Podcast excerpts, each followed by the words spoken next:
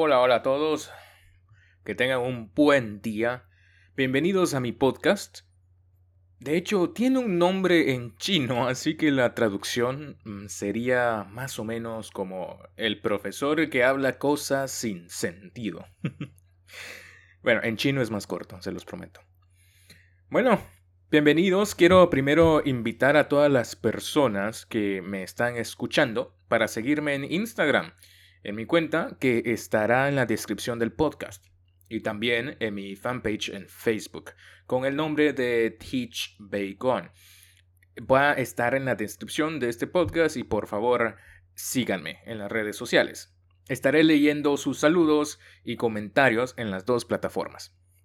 Bueno, el día de hoy quiero empezar el primer podcast en español para compartirles una experiencia que será la introducción para las demás experiencias que voy a compartir en el futuro sobre cultura, sobre las diferencias entre Taiwán y Guatemala.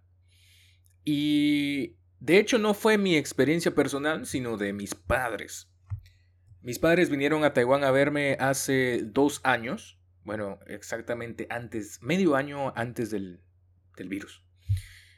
Y algo muy interesante fue que Estábamos en la calle, fue el primer día que, ellos vinieron a Taiwán, salimos del aeropuerto y encontraron gente desconocida en la calle. Mis padres, eh, como tienen la costumbre de saludar a la gente desconocida, porque es, es algo normal en Guatemala, podemos decir, oh, hola, buenos días, buenas tardes, buenas noches. Y yo, al ver que mis, que mis padres estaban listos para hablar, para decir esa frase, me puse a pensar, pero aquí no se hace. pero eso es porque yo ya tengo casi ocho años viviendo aquí, ya me he acostumbrado al estilo de vida.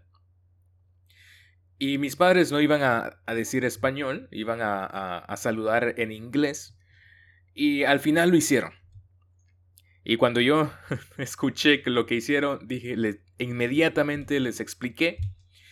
Les dije, bueno, aquí en Taiwán no se saluda de esa manera. Y de hecho, a lo más lo que se hace es solo inclinar levemente la cabeza.